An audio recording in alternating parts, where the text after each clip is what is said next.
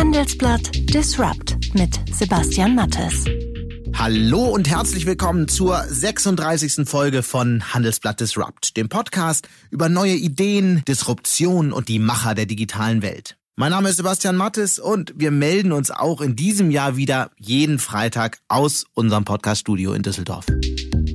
Und das hören Sie heute bei Handelsblatt Disrupt. Siemens-Chef Joe Keser hat es gerade am eigenen Leib erlebt. Wenn ein Konzern neben Umsatz und Gewinn nicht auch ständig die gesellschaftliche Verantwortung im Blick hat, kann er schnell in eine PR-Krise geraten. So geschehen mit der umstrittenen Beteiligung des Münchner Konzerns an einem Kohleprojekt in Australien. Eine Fridays for Future Aktivistin sagte dazu, ich kann es nicht nachvollziehen, wie Menschen einfach solche Entscheidungen treffen können, obwohl sie ganz genau in dem Bewusstsein sind, was sie da tun und welche Auswirkungen ihr Handeln auf die gesamte Erde hat. Das ist ja nur keine Sache, die nur sie betrifft, ihren Konzern betrifft. Das sind Entscheidungen, die die ganze Menschheit betreffen und am allermeisten die, die absolut gar nichts dafür getan haben. Aber wie findet man als Investor Unternehmen, denen diese soziale Verantwortung wirklich etwas bedeutet? Und wie orientieren sich Geldgeber, die in nachweislich nachhaltige Firmen investieren wollen? Darüber spreche ich heute mit Omar Selim, CEO und Gründer der Vermögensverwaltungsfirma Arabesque. Sein Unternehmen hat eine künstliche Intelligenz entwickelt, die aus abertausenden Datenquellen die nachhaltigsten Unternehmen identifizieren kann. Seine Technologie wird mittlerweile von Großinvestoren in der ganzen Welt genutzt. Historisch haben wir gelernt, aus Finanzdaten Finanzentscheidungen zu treffen. Und jetzt in der Entwicklung durch äh, Internet of Things und viele andere haben wir eben auch nicht Finanzdaten über Unternehmen zur Verfügung. Wir gehen mit Wasser um, mit Energie, Wastewater Management, CO2 oder viele andere Themen. Ihn interessiert das Gehirn und insbesondere was in so einem Gehirn vor sich geht, bis es bereit ist, sich auf Veränderung einzustellen. Die Rede ist von Sebastian Pups-Pardigol. Er kennt die Welt der globalen Konzerne und hat vor rund einem Jahrzehnt mit dem renommierten Hirnforscher Gerald Hüther die Initiative Kulturwandel in Unternehmen gegründet. Dazu hat er auch ein sehr aktuelles Buch geschrieben und das hat uns hier bei Handelsblatt Disrupt neugierig gemacht. Gerade in Phasen von Veränderung passiert ja beim Menschen gerne etwas. Genie Duck, die Pionierin des Change Managements, sagte mal, in Phasen von Veränderung beginnen Menschen die wenigen Informationen, die sie haben, auf die höchst pathologischste Art und Weise miteinander zu verknüpfen. Es entsteht Kopfkino. Man hat dann eher so, ein, so diese, diese drei Verhaltensweisen, die wir aus der Tierwelt kennen äh, in bedrohlichen Situationen. Angriff, mhm. Flucht oder Starre. Sie hören Handelsblatt Disrupt und nach einer kurzen Werbeunterbrechung sind wir zurück. Viele Anleger wollen, aber tun's nicht. Nachhaltig investieren. Das ist ein Ergebnis der aktuellen Schroders Global Investor Study unter 25.000 Teilnehmern weltweit. Der global tätige Investmentmanager Schroders wurde dieses Jahr mit dem Goldenen Bullen als Vorgesellschaft des Jahres in Deutschland ausgezeichnet und überzeugt mit einer breit aufgestellten Produktpalette und nachhaltigen, innovativen Investmentlösungen. Die Diskussionen über Klimawandel, Corporate Social Responsibility oder die Social License to Operate, also die Zustimmung der Menschen, dass ein Unternehmen die lokalen Ressourcen nutzen darf, um seine Geschäfte zu betreiben, sind längst nicht mehr nur Themen für Umweltaktivisten. Das kann man gerade sehr schön an dem Streit der Fridays for Future Bewegung mit Siemens sehen. Der Konzern hält an seinem Vertrag für ein australisches Kohleprojekt fest, was er rechtlich auch muss. Aber es haben sich neben Fridays for Future auch jede Menge andere Kritiker gemeldet. Und auch für viele Investoren wird das Thema Nachhaltigkeit immer wichtiger. Dank Big Data und KI ist es inzwischen möglich, nachhaltig arbeitende Unternehmen auch zu finden. Das erklärt uns Omar Selim. Er ist Gründer und CEO von Arabesque Asset Management, einer Vermögensverwaltung, die schon seit sieben Jahren eine Technologie entwickelt, um nachhaltige Unternehmen zu identifizieren.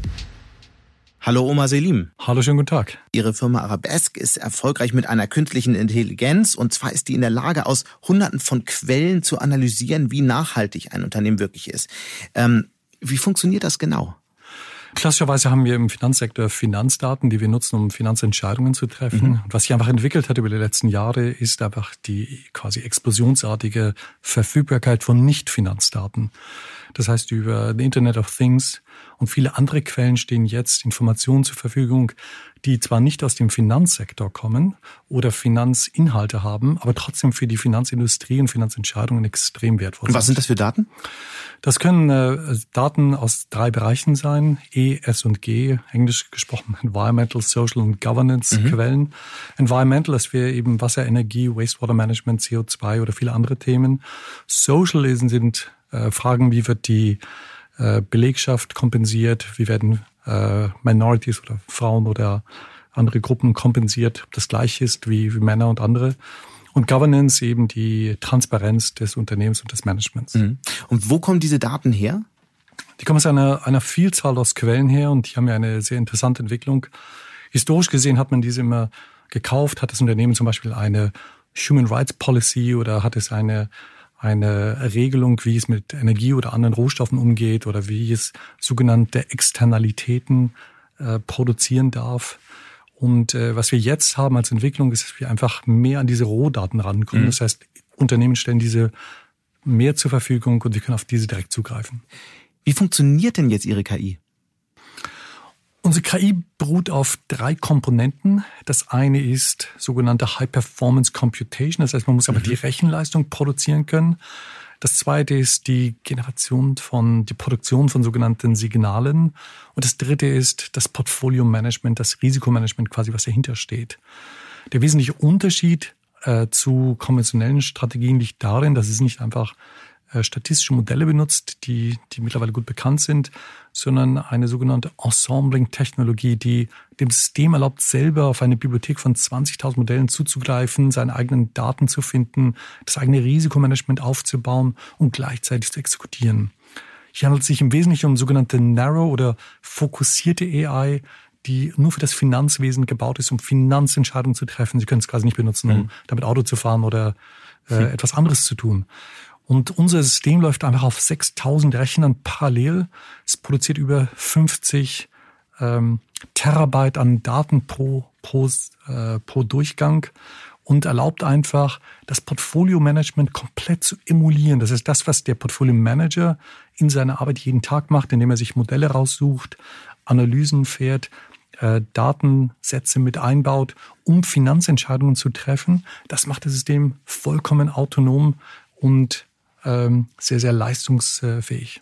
Und dann kommt Ihre KI und was macht die jetzt äh, mit diesen Daten?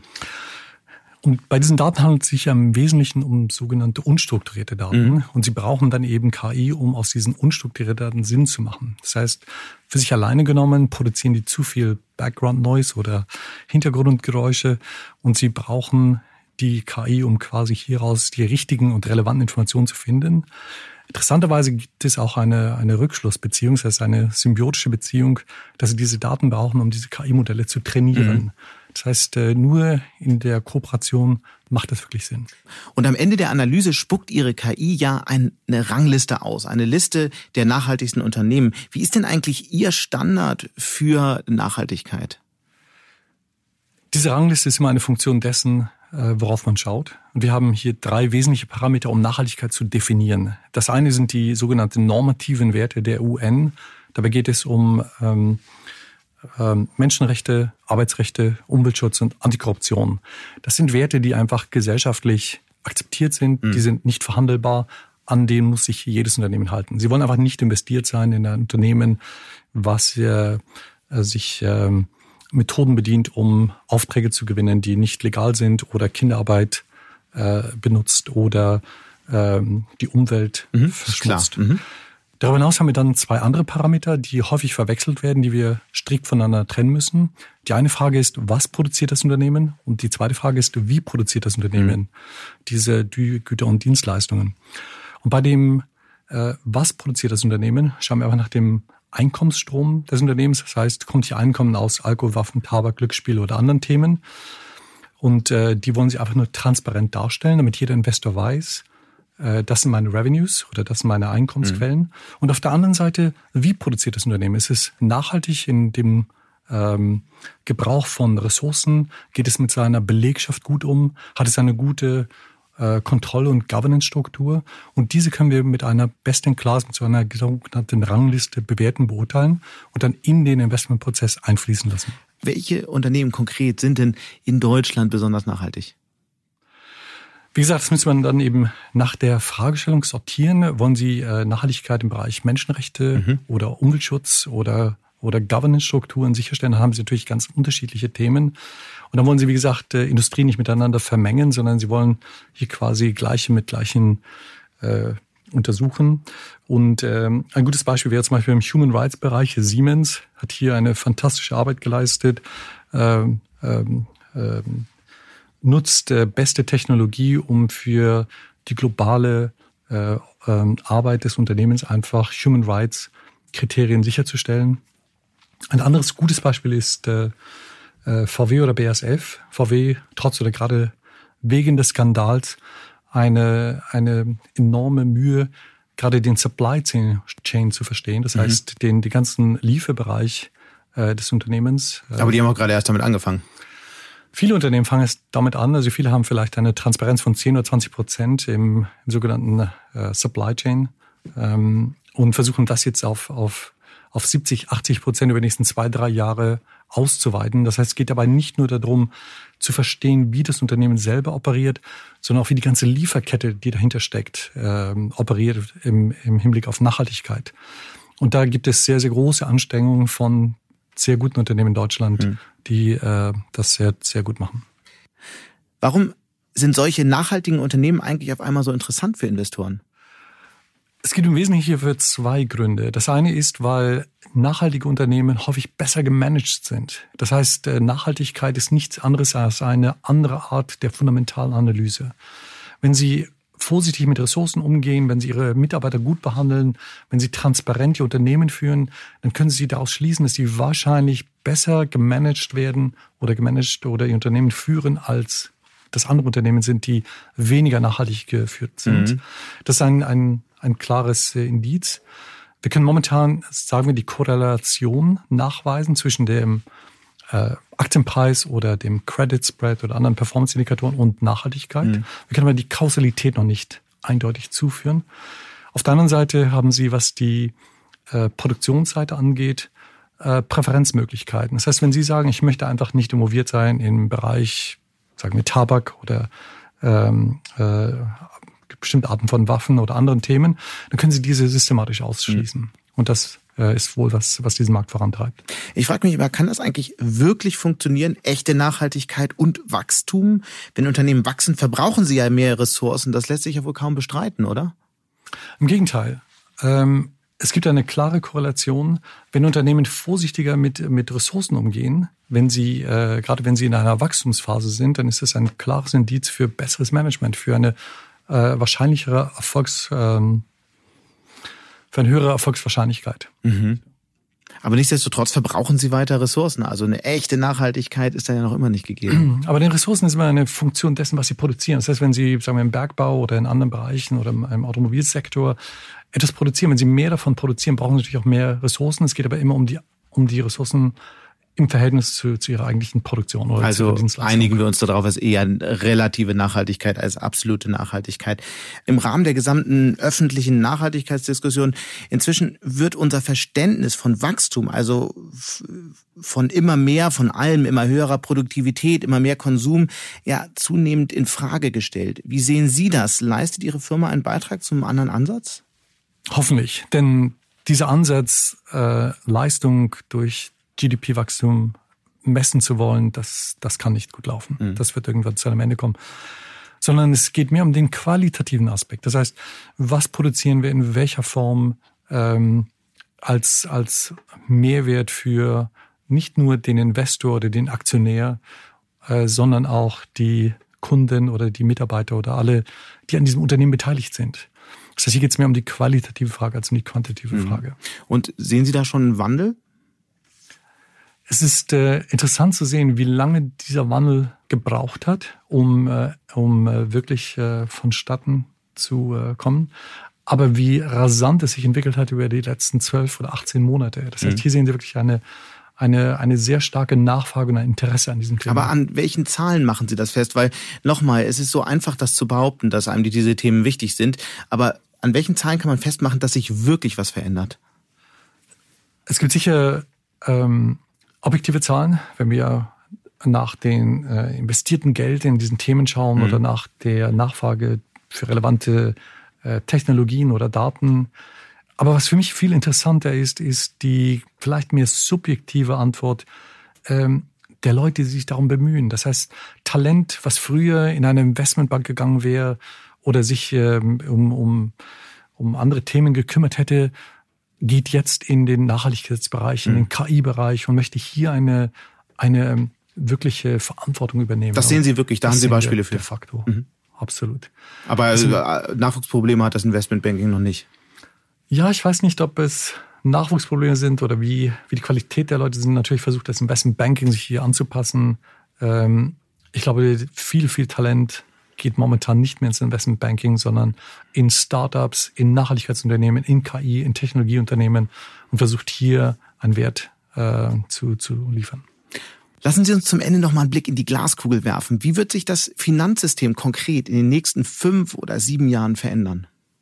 Über die nächsten fünf Jahre werden die größten Banken vielleicht Google, Apple, Facebook oder Amazon heißen. Und der Grund ist, dass die konventionellen Banken im aktuellen Umfeld der flachen Zinskurve, der niedrigen Zinsen ihr Geschäftsmodell überdenken werden müssen. Und der andere Grund ist, weil sie neue Technologien zur Verfügung haben, im Wesentlichen KI und Nicht-Finanzdaten. Das ist konkret im Investmentbereich, werden Investoren immer mehr darauf schauen, dass sie nicht nur ihre Rendite erwirtschaften, sondern auch, dass sie diese nachhaltig erwirtschaften. Das heißt, jetzt haben Investoren die Möglichkeit zu verstehen, was konkret mit dem Geld passiert und ob diese Rendite zu Lasten von Korruption oder Kinderarbeit oder Umweltverschmutzung stattfindet oder in einer nachhaltigen Art und Weise. Das Wesentliche hier ist immer, dass die Nachhaltigkeitsparameter nicht zu Lasten der Performance äh, laufen, sondern im Gegenteil einen Beitrag zur Performance leisten. Hm. Und ob das am Ende wirklich so funktioniert, das wissen wir noch nicht so ganz genau. Wir werden das auf jeden Fall weiter beobachten. Ganz herzlichen Dank für diese Einblicke. Ich habe zu danken. Vielen Dank. Er hat Medizin studiert, bevor er mit einem MBA ausgestattet in die Welt der Unternehmen eingestiegen ist. Sebastian Purps Pardigol, Berater, Autor und gemeinsam mit dem Hirnforscher Gerald Hüther Gründer der Initiative Kulturwandel in Unternehmen. Sebastian Purps Pardigol interessiert sich insbesondere dafür, warum die Gehirne vieler Mitarbeiter bei Transformationen in Unternehmen automatisch auf Angriff schalten, auf Flucht oder auf Starre. Was ein Hauptgrund dafür ist, dass viele Veränderungsprozesse in Firmen scheitern. Wie man das ändern kann, hat er in seinem Buch Digitalisieren mit Hirn beschrieben. Und weil uns Transformationen von Unternehmen auch immer wieder hier bei Handelsblatt Disrupt beschäftigen, habe ich ihn zu mir ins Studio eingeladen. Hallo, Herr Pups Pardigol. Hallo Herr Mattes, schön hier zu sein. Sie coachen ja seit vielen Jahren CEOs, beraten Unternehmen und halten gut besuchte Vorträge, meistens über Veränderungsprozesse und Kulturwandel in Unternehmen. Beschreiben Sie doch mal kurz, wie Sie eigentlich zu diesem Thema gekommen sind. Oh, ich bin zu diesem Thema gekommen, weil ich zehn Jahre im klassischen Business war. Mhm. Ich habe so für Unternehmen wie Sony Music oder Swisscom oder Ericsson weltweite Bereiche geleitet und war immer mehr daran interessiert, herauszufinden, wie gelingt mir das, dass die Menschen, die ich dort führe, ich habe gemerkt, manche wachsen sehr gut über sich hinaus, andere weniger. Und diese Muster zu erkennen, das war etwas, was mich so immer getrieben hat. Und 2008 kam dann so der Punkt, als ich merkte, ich konnte bei Ericsson gehen, die haben, ne, wer, wer wollte einen Golden Handshake? Ich wollte einen. Und dann habe ich mich selbstständig gemacht. Ich hatte schon ganz viele Ausbildungen in dieser Zeit, die man so braucht, um das zu tun, was ich jetzt mache. Und habe dann über ein gemeinsames Projekt diesen bekannten Hirnforscher, Professor mhm. Dr. Gerald Hüther, kennengelernt. Und dadurch geschah dann diese Verknüpfung von meiner alten Welt mit dieser neuen Welt. Sie hatten es ja gerade gesagt, Sie arbeiten schon länger mit dem Gehirnforscher Gerald Hüther zusammen. Das klingt gut und Gehirnforschung verkauft sich bestimmt auch gut. Aber gibt es ein oder zwei ganz konkrete Beispiele dafür, dass das Wissen aus der Gehirnforschung tatsächlich bei Veränderungsprozessen in Unternehmen hilft? Mhm. Gibt es. Also es gibt ganz viele Beispiele. Was, was Gerald Hüther und ich ja gemacht haben in den letzten zehn Jahren, viele Unternehmen anzuschauen, die gelungene Veränderungsprozesse durchlebt haben. Und dann haben wir begonnen zu schauen, was sind die darunter liegenden neurowissenschaftlichen Gründe. Mhm. Ich nenne Ihnen mal ein Beispiel. Es gibt ein Unternehmen aus Blomberg, das heißt Phoenix Contact. Die haben ganz stark mit so einem neurobiologischen Grundbedürfnis von, von Autonomie, von Mitgestalten können gearbeitet. Im Jahr 2008, 2009, ne, wir erinnern uns, äh, Finanzkrise. Finanzkrise, Lehman Brothers, schlimmste Phase für die Automotive-Industrie. Ähm, Phoenix Contact liefert an die Automotive-Industrie. Die hatten einen Forecast von minus 15 Prozent mhm. im Februar. Das ging weiter auf minus 20, minus 30. Die mussten zum Schluss 20, 30, ganz zum Schluss 100 Millionen sparen. Was haben die gemacht? Die haben ihre Mitarbeitenden ganz, ganz konkret mitgestalten lassen. Da haben sich jetzt nicht oben die, die Chef Gedanken gemacht, wo kürzen wir hier, sondern die Geschäftsführung stellte sich vor die Mitarbeitenden und sagte, es ist die schlimmste Phase, die wir jemals erlebt haben hier ist eine Summe, die wir sparen müssen. Bitte schaut, wo ihr in eurem Bereich in der Lage seid, diese Einsparungen hinzubekommen. Was ist dann passiert und was hat das ausgelöst in den Gehirnen der Mitarbeiter? Also mehrere Dinge sind passiert. Zum einen ähm, die haben mehr Geld gespart, als sie eigentlich sollten. Die sollten 100 Millionen sparen, zum Schluss waren es 120. Zweitens, diese Menschen waren in dieser Situation, der man eigentlich hätte vermuten können, dass die total unsicher sind, weil wenn man in Blomberg ist und man hat gerade ein Haus gekauft und mhm. das Unternehmen, bei dem man arbeitet, geht gerade den Bach runter, dann fragt man sich, okay, selbst wenn ich woanders einen Job bekomme, wer kauft mein Haus? Also eine Phase, wo man hätte denken können, wow, die sind übererregt, sind die alle ziemlich in ihrer Mitte geblieben, haben hohen Zugriff auf die in ihnen liegenden Potenziale bekommen mhm. und haben nicht nur viel Geld gespart, sondern haben ganz viele neue Produkte entwickelt. Das war das ähm, innovativste Jahr für Phoenix Contact. Heute noch verkaufen, also ein Drittel der heutigen Produkte, die sie verkaufen, wurden in diesem Jahr entwickelt. Lassen Sie uns noch mal ein bisschen genauer ins Gehirn reinschauen. Ja. Was passiert denn genau in einem Gehirn ähm, eines Menschen, der in so einen Prozess reingerät? Es gibt ja viele Unternehmen, fast alle Unternehmen befinden sich ja gerade in diesem Prozess. Also was passiert in den Gehirnen dieser Mitarbeiter? Mhm, okay. Also es gibt einen Bereich unseres Gehirns, der besonders hilfreich ist, wenn man versteht, dass, dass, dass dass man da einen Fokus drauf haben sollte. Direkt hinter unserer Stirn gibt es einen Teil, das ist der sogenannte präfrontale Kortex. Und das ist der Teil in unserem Gehirn, in dem diese höheren geistigen Leistungen verborgen sind, diese sogenannten Exekutivfunktion. Da sind solche Dinge wie Kreativität, Impulskontrolle, mhm. Wichtiges von Unwichtigem zu, unterscheiden, Empathie, äh, vorausschauende Handlungsplanung. Also all diese Fähigkeiten, die man sich von Mitarbeitenden wünscht und die man gerade in Veränderungsphasen natürlich besonders braucht. So, und wenn so einer Veränderungsphase, ob das nur eine digitale Transformation ist oder ein klassischer Change-Prozess oder irgendwelche anderen Faktoren, die dafür sorgen, dass sich in einer Firma etwas verändert, kann es passieren, dass manche Mitarbeitenden so in, in so eine starke neuronale Überregung äh, gelangen, dass dieser präfrontale Kortex nicht mehr richtig gut funktioniert.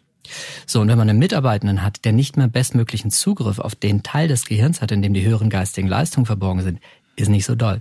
Es hört sich alles gut an. Haben Sie, können Sie das irgendwie belegen? Weil, ist das nur Theorie oder haben Sie es gemessen? Haben Sie die Leute in äh, MRT geschoben? Ja, ja, ja. Also es gibt ganz viele fantastische Studien, die, die genau so was zeigen. Also nehmen wir mal ein Beispiel.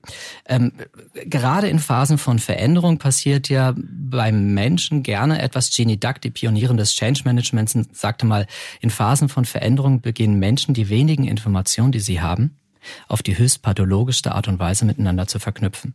Es entsteht Kopfkino. Und das passiert in ganz vielen Unternehmen. Wenn hier eine Veränderung stattfindet und man weiß, oh, die Chefetage, die, die nimmt sich was vor oder wir haben einen neuen Geschäftsführer. Also Sie hier beim Handelsblatt haben ja auch einen neuen Geschäftsführer bekommen. Ich könnte mir vorstellen, dass es den einen oder anderen hier in der Firma gab, der sich dachte, oh, was bedeutet das für mich? Na, habe ich, behalte ich meine Macht, behalte ich meinen Job überhaupt noch, behalte ich meine Position? Und in solchen Phasen entsteht eine neuronale Überregung und man hat dann eher so, ein, so diese, diese drei Verhaltensweisen, die wir aus der Tierwelt kennen äh, in bedrohlichen Situationen. Angriff, mhm. Flucht oder Starre. Mhm. So, und im, im Grunde genommen ähm, könnte man sagen, auf der einen Seite haben wir diesen Angriff, Flucht oder starre Zustand, den findet man hinten im Nacken, das ist unser Hirnstamm, und wir haben diesen idealen Zustand, dem wir viel Zugriff auf unseren präfrontalen Kortex haben. Und zwischen diesen beiden Polen bewegen sich Mitarbeitende in, in einem Unternehmen. Und ja, man kann das messen. Also man kann Menschen in, in den Hirnscanner stecken und ähm, gibt, lässt sie beispielsweise Filme zeigen, die sehr, sehr bedrohlich wirken. Und wenn man sie diese Filme einfach nur wahrnehmen lässt, dann sieht man, oh, es geht zum Beispiel die Amygdala, der Gefahrenriecher des Kopfes an. Und wenn dieser Gefahrenriecher angeht, sind wir relativ schnell in so einem Angriff Flucht- oder starrer Modus. Mhm. Wenn ich dann aber in der Lage bin, dem, was ich dort sehe, eine andere Bedeutung zu geben, man nennt das im Englischen Reappraisal, also eine Neubewertung der Situation. Das heißt, ich kann mich in irgendeiner Form beteiligen und das beeinflussen. Es geht in diesem, also das, was ich gerade beschreibe, hat ganz viel mit dem Aspekt Kommunikation zu tun. Also einer der wichtigsten Aspekte, den Führungskräfte in Phasen von Veränderung beherzigen müssen, ist viel kommunizieren, viel kommunizieren, viel kommunizieren, Mensch, die Menschen verstehen, was geschieht hier und dem eine günstige neue Bedeutung geben. Beispiel. Maxim das ist nicht so überraschend, also das weiß man ja eigentlich auch schon seit Jahrzehnten. Machen aber viele nicht. Mhm. Machen viele nicht. Es gibt immer noch viele, die denken, oh, äh, wir haben ja eine Situation gerade.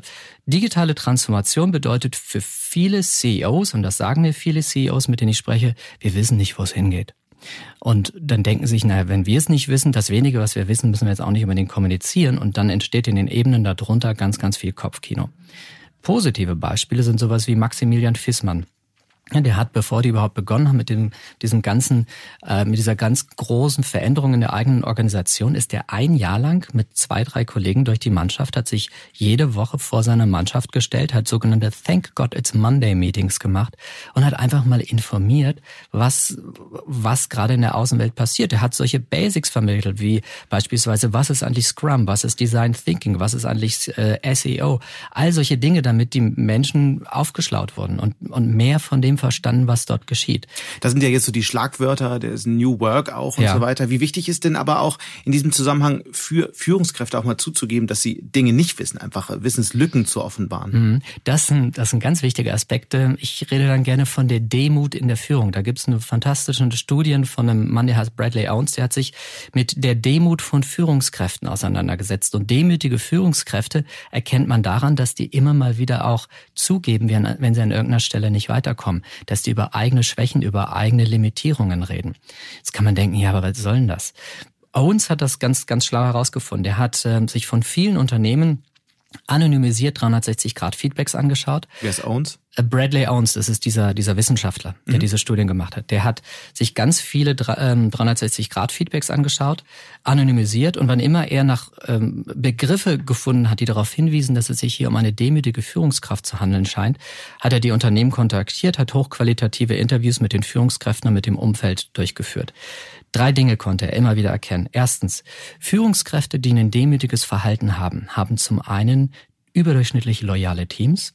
Zweitens, die haben innerhalb der Organisation die Teams, die die höchste Performance lieferten. Und drittens, das sind Teams, die überdurchschnittlich äh, Entschuldigung, überdurchschnittlich schnell über sich hinauswuchsen. Da denken jetzt viele wahrscheinlich aus traditionellen Unternehmen, aber sie haben ihren Laden nicht im Griff. Die, die demütigen Führungskräfte. Und doch, na, sie haben doch super äh, Ergebnisse gebracht. Also doch, ein, ein Punkt noch. Das Wichtige hat Owens, Information. Genau. Owens hat ein, ein Aspekt, ist noch ganz wichtig. Owens hat gesagt, Sebastian, ähm, all das funktioniert nur, wenn so eine Führungskraft auch als kompetent wahrgenommen wird. Wenn eine Führungskraft als inkompetent wahrgenommen wird und dann solche, solche Dinge wie die über die eigenen Fehler sprechen und, also es sind übrigens drei Verhaltensweisen. Erstens die eigenen Fehler und Limitierung beschreiben. Zweitens ähm, die Mitarbeitenden, also die Stärken der Mitarbeitenden kennen und äh, die auch immer offen benennen. Und drittens die eigene Perspektive auch immer wieder hinterfragen. Er sagt aber, wenn du diese drei Verhaltensweisen zeigst und dann als inkompetent wahrgenommen wird, dann denken alle, du bist ein Loser. Du musst hochkompetent sein, also du musst dein Business können. Und wenn du dann zusätzlich noch diese drei Verhaltensweisen Schwächen eingestehen, Stärken der Mitarbeiter benennen und eigene Positionen immer wieder hinterfragen, wenn das on top kommt, dann kann er messbar, der hat über 6000 Menschen weltweit untersucht, kann er messbar zeigen, hochperformante Teams, überdurchschnittlich schnelle Entwicklung und äh, überdurchschnittlich loyale Mitarbeitende. Gibt es denn so zwei Fragen, die ich mir stellen kann, um herauszufinden, ob ich so eine, wie Sie nennen, wie Sie es nennen, moderne Führungskraft bin? Na, die, was, was ich ganz oft empfehle, ist, dass ich den, dass ich den Führungskräften sage, versuchen Sie nicht alleine auf die Antworten zu kommen, sondern nutzen Sie Ihr soziales Umfeld. Also das Beste, was man tun kann, ist, die Menschen aus dem Umfeld zu fragen. Ähm, ich würde wahrscheinlich zwei Fragen stellen. Erstens, wo bin ich richtig gut? Wovon sollte ich mehr machen? Und zweitens, äh, wo bin ich nicht so gut? Was, was könnte ich verbessern? Mhm. Können Sie aus Ihrer eigenen Erfahrung eigentlich ein oder zwei Unternehmerpersönlichkeiten nennen, die vorbildlich ihre Unternehmen führen und sich auf diese Art immer weiterentwickelt haben? Hm. Also es ist nicht nur ein Unternehmer, aber ein Unternehmen, das sich besonders vorbildhaft erlebe, ist die Otto Group aus, aus Hamburg. Warum? Die haben mehrere Aspekte ganz gut gemacht. Also sie hatten im Jahr 2014, 2015 das allererste Mal rote Zahlen in der gesamten Unternehmensgeschichte. Dann haben die relativ schnell rausgefunden, ähm, woran das liegen kann. Also zum einen haben sie, ähm, Amazon hatten natürlich auf dem Schirm, aber Zalando hatten die, hatten die nicht so auf dem Schirm. Die sind ziemlich an denen vorbeigezogen. Und das, was sie noch verstanden haben, ist, dass ähm, sie viele einzelne Unternehmen haben, die aber nicht so eng zusammenarbeiteten, wie sie hätten arbeiten können. Also viele Silos. Und was die Führungsmannschaft auch relativ schnell erkannt hat, dass sie es nicht hinbekommen, die Kuh alleine vom Eis zu bekommen. Also weder die Eigentümerfamilie Otto ähm, glaubte, dass sie das hinbekommen, noch das äh, Management-Team, also konkret Alexander Birken, der CEO. Und die haben sich dann vor die Mannschaft gestellt, haben gesagt, schaut, wir sind hier in einer schwierigen Situation. Wir kriegen die Kuh alleine nicht vom Eis. Die einzige Chance, wie wir das hinbekommen, ist, und jetzt komme ich wieder auf diesen Aspekt, den ich vorhin bei Phoenix Contact erwähnt hatte, die sagten, die einzige Chance, wie wir es hinbekommen, ist, ähm, wenn ihr Mitarbeitende mitwirkt an der Zukunft unseres Unternehmens. Und dann haben die begonnen, Strukturen und Prozesse mhm. so zu verändern, dass selbst wenn irgendwo ein junger Wilder war, wenn der eine tolle Idee hatte, dann kam die plötzlich dort an, wo sie, wo sie hin sollte. Heute stehen die besser da. Keiner weiß, ob sie es überleben werden und sich dauerhaft gegen Amazon halten werden, aber klar. Ne, also gut, ob wir, ob sie es gegen äh, ähm, Amazon schaffen, weiß man nicht. Aber wenn man sich die Zahlen, also die Ergebnisse anschaut, sehen sie schon mal deutlich besser aus. Mhm. Und sie haben mit, mit About You das erste Unicorn ja. an den Markt gebracht. Das liest sich ja wie so äh, aus so einem modernen Ratgeber für Führungskräfte heutzutage. Ähm, und man hört es ja auch immer wieder nur. Ich frage mich wirklich, gibt es Zahlen, die das belegen, dass es so ist? Nee, es gibt viele. Ich habe ja mehrere Bücher geschrieben, also einmal führen mit. Unter anderem da habe ich es gelesen, aber auch anderswo. genau, und die, die Zahlen, die denke ich mir nicht aus, was ich in den letzten zehn Jahren zusammen mit Gerald Hüther gemacht habe. Wir haben uns Dutzende von Unternehmen angeschaut, die besondere Unternehmenskulturen entwickelt haben. Und die Zahlen, die uns diese Unternehmen genannt haben, was sich bei denen verändert hat, nehmen wir mal Eckes Granini Deutschland Deutschland. Äh, da hat der damalige Unternehmenschef Herbert Gatthoff die Mitarbeitenden die Strategie entwickeln lassen und plötzlich hatten die ein Umsatzwachstum von 70 Prozent. Phoenix Contact, äh, Gunter Ohlisch sagt, in dem Moment, als sie die Unternehmenskultur so verändert haben, dass sie die Mitarbeitenden in den, in den Fokus genommen haben. Er sagt, wir haben 80 Jahre gebraucht, um auf einen Umsatz von einer Milliarde zu kommen. Dann nehmen wir die Mitarbeitenden in den Fokus und dann brauchen wir weitere zehn Jahre, um auf 2,2 Milliarden zu kommen. Upstersboom, diese nordische Hotelkette, die gesagt hat, äh, das Glück des Einzelnen ist für uns besonders wichtig, haben plötzlich den Umsatz verdoppelt, ohne dass es jemals in deren Fokus stand. Also es gibt ganz, ganz viele Beispiele von Unternehmen, die das geschafft haben. Und was ich versuche, ist dann einfach auf einer neurowissenschaftlichen Ebene zu beschreiben, warum ist das gelungen? Mhm. Denn die Geschichten zu hören, das ist natürlich motivierend. Denkt man, wow, das wollen wir auch. Aber die Frage ist mal, wie kriege ich genau. das hin? Und die darunter liegenden Muster, die versuche ich zu beschreiben. Gleichzeitig haben Sie mal geschrieben, je höher digitalisiert ein Unternehmen ist, desto stärker ist auch die Menschlichkeit. Das fand ich interessant. Ähm, auf der einen Seite klingt das ja fast esoterisch, aber wenn man sich die Internetkonzerne im Silicon Valley anschaut, dann herrscht dort ja in vielen eigentlich eine knallharte Leistungskultur und von Menschlichkeit ist nicht so wahnsinnig viel zu sehen. Was ist denn dort der Schlüssel zum Erfolg? Leistungsdruck oder Menschlichkeit? Hm. Ha. Das ein, sehen Sie, jetzt haben Sie diesen Begriff, ich glaube, dass ich geschrieben habe, je höher das Maß an digitaler Transformation oder je höher das Maß an Digitalisierung, desto höher das Maß an Menschlichkeit. Und das bezog sich auf die tradierten Unternehmen. Ich fokussiere mich ja hauptsächlich darauf, wie kriegen tradierte Unternehmen diese Veränderung hin. Diese Unternehmen im Silicon Valley ticken nach einem ganz anderen Muster. Die sind ja meist noch in der Pionierphase. Die Phase, die mussten nie diese Transformation erleben. Das sind, äh, das sind Unternehmen, die... Das heißt, da ist egal, wie man mit den Leuten umgeht. Naja, ganz so egal ist es nicht. Ähm, was die aber haben, ist ein Aspekt, der unglaublich wichtig ist und das ist dieser Aspekt von Sinnhaftigkeit. Mhm. Gucken wir uns beispielsweise Steve Jobs an. Hohes Maß an Sinnhaftigkeit, aber höchste, äh, höchste Rate von Burnouts in seinem Team. Gucken wir uns äh, Elon Musk an. Die Menschen, die bei ihm arbeiten, insbesondere bei SpaceX, haben wahrscheinlich ein hohes Maß an Sinnhaftigkeit für das, was sie dort tun. Ein Arbeitsumfeld, wo sie das Gefühl haben, wir verändern hier die Welt. Aber ich würde Elon Musk niemals als ein, ein positives Beispiel für Führungskultur ähm, äh, wahrnehmen. Ganz herzlichen Dank. Und jetzt gehen wir erstmal meditieren zusammen, oder? Auf jeden Fall. Und das war's dann auch schon wieder mit Handelsblatt Disrupt. An dieser Stelle noch ein kurzer Hinweis auf unsere immer noch recht neue Handelsblatt Disrupt LinkedIn-Gruppe, in der Sie, liebe Hörerinnen und Hörer, sich austauschen und kennenlernen können. Wenn Ihnen unser Podcast gefallen hat, posten Sie es doch in dieser Gruppe oder hinterlassen Sie eine Bewertung bei Apple Podcast. Sie können mir natürlich auch wie immer eine Mail schreiben an mattes.handelsblatt.com oder bei Twitter unter smattes. Danke an dieser Stelle auch für die tatkräftige Unterstützung von Alexander Voss und Migo Fecke und Regina Körner von Professional Podcast.com, dem Dienstleister für Strategieberatung und Podcastproduktion. Wir melden uns nächste Woche Freitag wieder. Bis dahin wünsche ich Ihnen eine schöne Woche und interessante digitale, aber auch analoge Zeiten. Ihr Sebastian Mattes.